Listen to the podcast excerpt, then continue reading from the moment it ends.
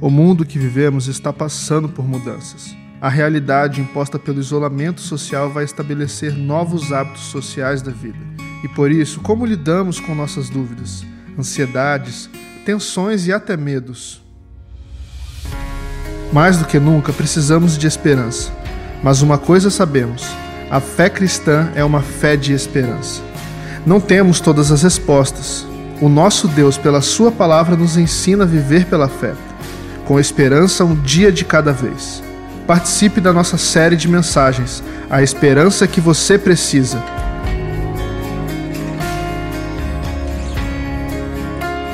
Todos os domingos, às 10 e 18 horas, em nosso campus online.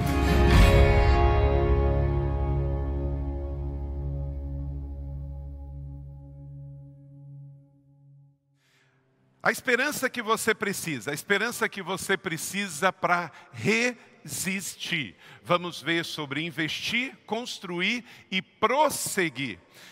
Provérbios capítulo 23, verso de número 18, está escrito assim: Certamente haverá bom futuro para você e sua esperança não falhará.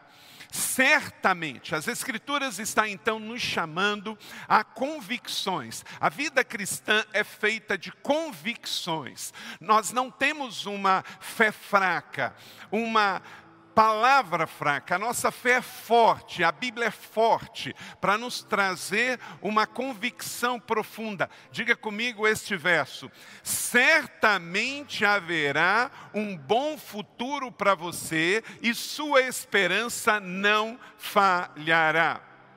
Eve McManus, ele diz: a sabedoria traz esperança.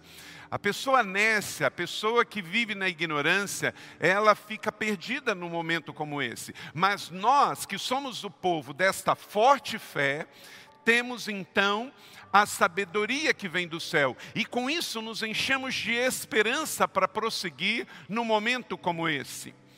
Irving McManus, então, traz essa palavra tão oportuna para nós. O grande estadista general Charles de Gaulle, francês, ele diz: o fim da esperança é o começo da morte. Mais do que nunca eu e você precisamos de esperança para prosseguir nesse tempo de pandemia. Os céus não estão em crise, porque Deus está no governo e na soberania de todas as coisas. Nós temos um Deus que é Pai, nós temos um Jesus que é Rei, Ele guerreia por nós, temos o Espírito Santo que é Deus em nós, temos a espada do Espírito e temos a igreja para pertencer, seja neste momento com os seus serviços online, seja através dos grupos online de células, mas a igreja, ela é uma realidade do céu para nós e Deus nos dá. Então você não precisa ficar com medo. Você não precisa ser seduzido pela ansiedade, porque existe uma esperança que eu e você precisamos. E essa esperança nos é dada para resistirmos em momentos como esse, lembrando que eu tenho um Deus trino, Pai, Filho e Espírito Santo que cuida de mim. Eu tenho a palavra do Senhor, que é Deus falando ao meu coração. E eu tenho a igreja. E eu preciso estar preparado. Nós vimos no nosso devocional de hoje, do dia de hoje, que quando Deus se encontrou com Moisés lá no Sinai, Deus falou para ele: Moisés, se prepara, porque eu vou me encontrar com você na tenda do encontro. Deixa eu dizer uma coisa muito importante para você. Deus sempre está pronto a nos falar, mas eu preciso me preparar para ouvir. Esse é um tempo de ouvir Deus. Igreja da cidade, querida família, Deus está falando. Não é um tempo de desespero, porque o desespero, o medo, pode nos tirar a atenção e eu não consegui então ouvir Deus. Deus está falando e ele diz: Carlito, se prepara, eu quero me encontrar com você na sua casa. Como também Deus disse lá atrás a Moisés: Moisés, se prepara, porque eu quero me encontrar com você. Deus fala no deserto, Deus fala na rua, Deus fala em casa, mas eu preciso me preparar para ouvir. E neste momento, o preparar para ouvir é parar de ouvir vozes. Talvez você está vendo notícia demais, talvez você está ouvindo pessoas demais, e você precisa mais do que nunca para receber esta esperança, ouvir mais o Senhor, porque Ele quer falar com você. A quarentena o isolamento social não nos rouba a oportunidade de ouvir Deus, muito pelo contrário, podemos com isso estar no secreto e ouvir muito mais Deus, pela palavra que estamos lendo, pelo devocional que estamos lendo, pela nossa célula, pelas celebrações online, por esta palavra, por essa série de mensagens que Deus me deu para entregar para você. Então, prepare-se para ouvir Deus. O Espírito Santo quer falar com você de uma maneira muito pessoal e intencional. Quero então refletir com você sobre cinco princípios sobre a esperança que você precisa para resistir diante das dificuldades da vida. Primeira coisa, você precisa de esperança para resistir às tentações do mal. Em 1 Coríntios capítulo 10, verso 15 está escrito: Não sobreveio a você tentação que não fosse comum aos homens. É Deus fiel ele não permitirá que vocês sejam tentados além do que possam suportar. Mas quando forem tentados, eles providenciarão um escape para que vocês possam suportar. Então, é promessa de Deus. Sempre haverá um escape. Uma das funções do diabo é tentar. Ele é o tentador. Mas quem é o vencedor é Jesus Cristo de Nazaré. Amém? Então você o resiste e Deus te dá esperança hoje para você resistir às tentações contra o diabo, a tentação de desistir, a tentação de reclamar, a tentação de murmurar, a tentação de se desesperar, a tentação de se isolar, a tentação de mentir, a tentação de ir para pornografia, a tentação de entrar em depressão. Pois o que faço não é o que desejo, diz Paulo em Romanos capítulo 7, 19. Mas o mal que não quero, esse continuo fazendo. A nossa carne não melhora. O diabo vai continuar tentando, mas temos em Deus a esperança para poder resistir.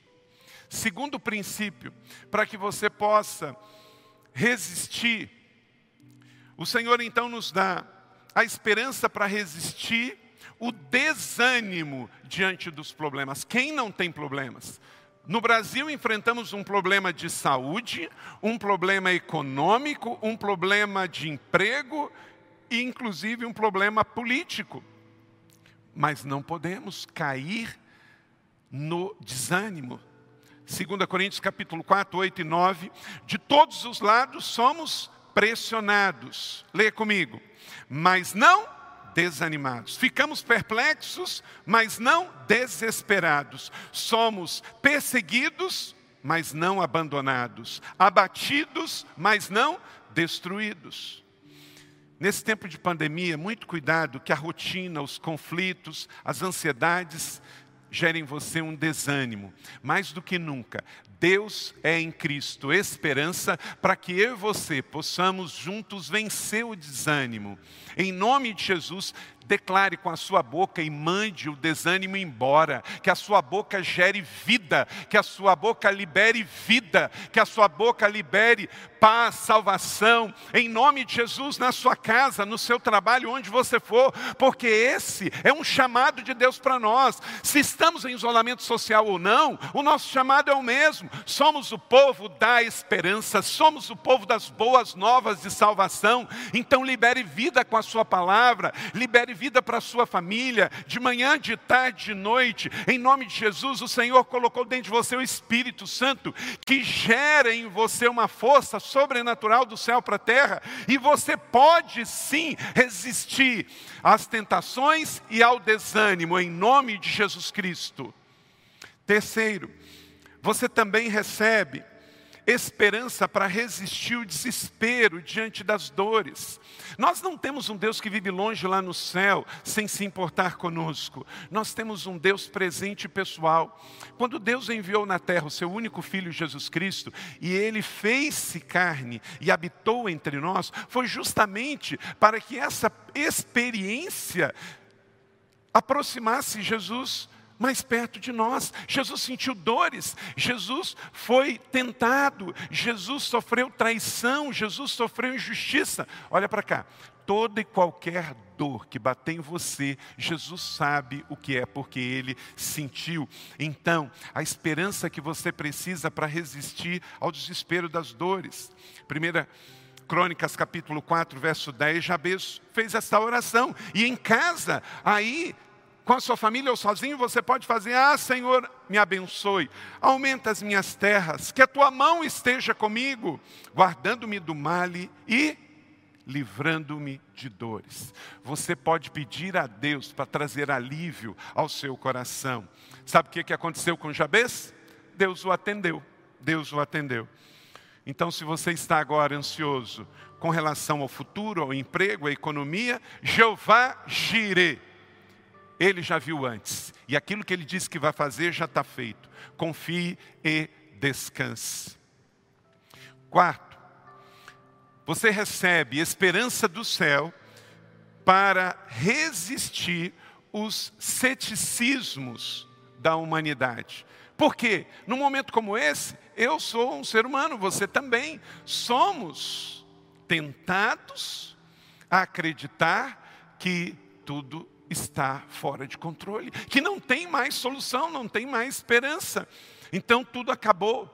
Ainda não é o fim que Apocalipse diz que virá sobre a terra. Sabe por quê?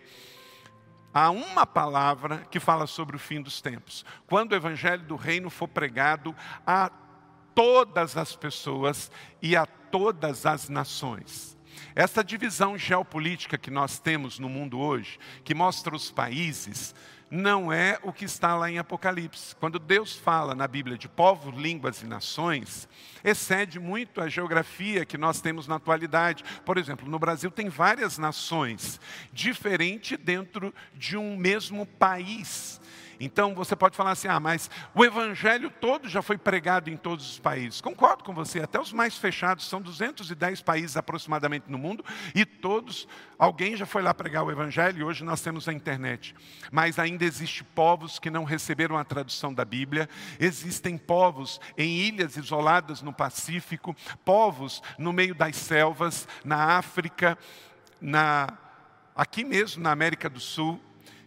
Então, sabemos que o princípio das dores está se cumprindo, Jesus está voltando, mas ainda não é o fim. Ainda tem o arrebatamento da igreja, ainda tem o milênio, ainda tem muita coisa para acontecer, mas enquanto isso, recebemos de Deus a esperança para atravessar esse tempo de deserto, esse tempo de adversidade, e com o Senhor essa esperança vai nos levar a uma vida fortalecida na fé. Então, mesmo que venham os ceticismos, vença com fé. Abraão contra toda esperança, em esperança creu, tornando assim pai de muitas nações, como foi dito ao seu respeito. Assim, será a sua descendência. Pode haver prognósticos negativos, pode haver perspectiva negativa, mas que você receba a fé de Abraão, nosso pai. Tenha esperança e creia contra a esperança do mundo, porque em Cristo temos uma viva esperança, como diz Pedro. Tiago 1,6 diz: Peça, porém, com fé, sem duvidar, pois aquele que duvida é semelhante à onda do mar que é levada e agitada pelo vento de um lado para outro. O tempo é de fé, meu irmão. Como Jesus nós acreditamos que o nosso melhor está por vir. Isso não é jargão, porque olho nenhum viu, mente nenhuma imaginou o que Deus preparou para aqueles que o amam. Então, com Jesus, nosso melhor está por vir. Não cremos num caos que vem sobre os filhos de Deus, mas sobre um tempo de revelação, um tempo de maior intimidade, porque Deus está gerando a grande colheita global para o mundo e para o Brasil. E eu e você somos igreja, e a noiva é chamada para esse tempo também de gerar com Ele, intimidade com Ele Porque quando esse tempo passar, uma grande colheita se manifestará, e o seu sim é fundamental, a sua fé é fundamental, a sua esperança é fundamental para você ser resposta. Então creia que com Jesus tudo vai ficar bem. Essa frase não serve se não tem a pessoa de Jesus. Tudo vai ficar bem com Jesus. Sem Jesus, os nossos piores dias estão por vir, mas com Jesus, os nossos melhores dias estão por vir, porque com Jesus no barco tudo fica muito bem. Tempestades passam, mas Jesus precisa estar no barco da nossa história. Quinto e último, você precisa de esperança para resistir os ressentimentos do seu coração. Jó capítulo 5, 2. O ressentimento mata o insensato. Jó 36, 13 diz: Os que têm um coração ímpio guardam ressentimento, mas quando ele aguilhoa, eles não clamam por socorro. Deus está chamando o seu povo para um tempo de arrependimento, confissão, perdão, um tempo de alinhamento com Ele para mudança de vida. Olha para cá, um tempo como esse, ele não faz pessoas. Um tempo como esse só revela quem são as pessoas e o que está dentro dela. Os grandes se revelarão grandes, os pequenos se revelarão pequenos, os preguiçosos se revelarão preguiçosos, os trabalhadores se revelarão trabalhadores. Os éticos se revelarão éticos. Porque o que está dentro de você, num tempo de pressão, é o que sai para fora. Quando você pressiona a azeitona, sai azeite. Então, o que, que você está manifestando nesse tempo de crise? Se você tem a viva esperança do Senhor, nesta hora se manifesta aquilo que está dentro de você. Quem tem o Espírito, na hora que é pressionado, manifesta o Espírito. Então, resista diante das pressões da vida receba esta porção de esperança para que você possa prosseguir e vencer as tentações, o desânimo, o desespero, o ceticismo e todos os ressentimentos. É hora de liberar perdão. Mande uma mensagem para uma pessoa que há tempo você não fala, ligue para alguém, entre numa rede social, alguém que você sente que precisa se reaproximar, peça perdão, libere perdão, porque ficar ilhado em casa, cheio de ressentimento, é veneno, mas está em casa, livre, faz com que você possa levar esperança em nome de Jesus. Eu quero concluir chamando você à sua reflexão final e posicionamento e entrega. Em Romanos capítulo 15, verso 13, está escrito: O Deus de esperança os encha de toda alegria e paz por sua confiança nele, para que vocês transbordem de esperança pelo poder do Espírito Santo. Amém? Esta oração de Paulo é precisa e poderosa para este tempo. Qual é a sua resposta para Deus hoje? Enquanto existe vida, existe esperança, já disse Salomão, Eclesiastes 9, verso 4. Enquanto existe vida, existe esperança. Seu pulso está pulsando, seu coração está batendo, a sua mente está trabalhando, existe esperança. Qual a sua resposta? Semana que vem quero entregar para você a segunda mensagem desta série. Deus quer que você possa investir em oportunidades que Ele vai gerar nesse tempo, mas você precisa de esperança.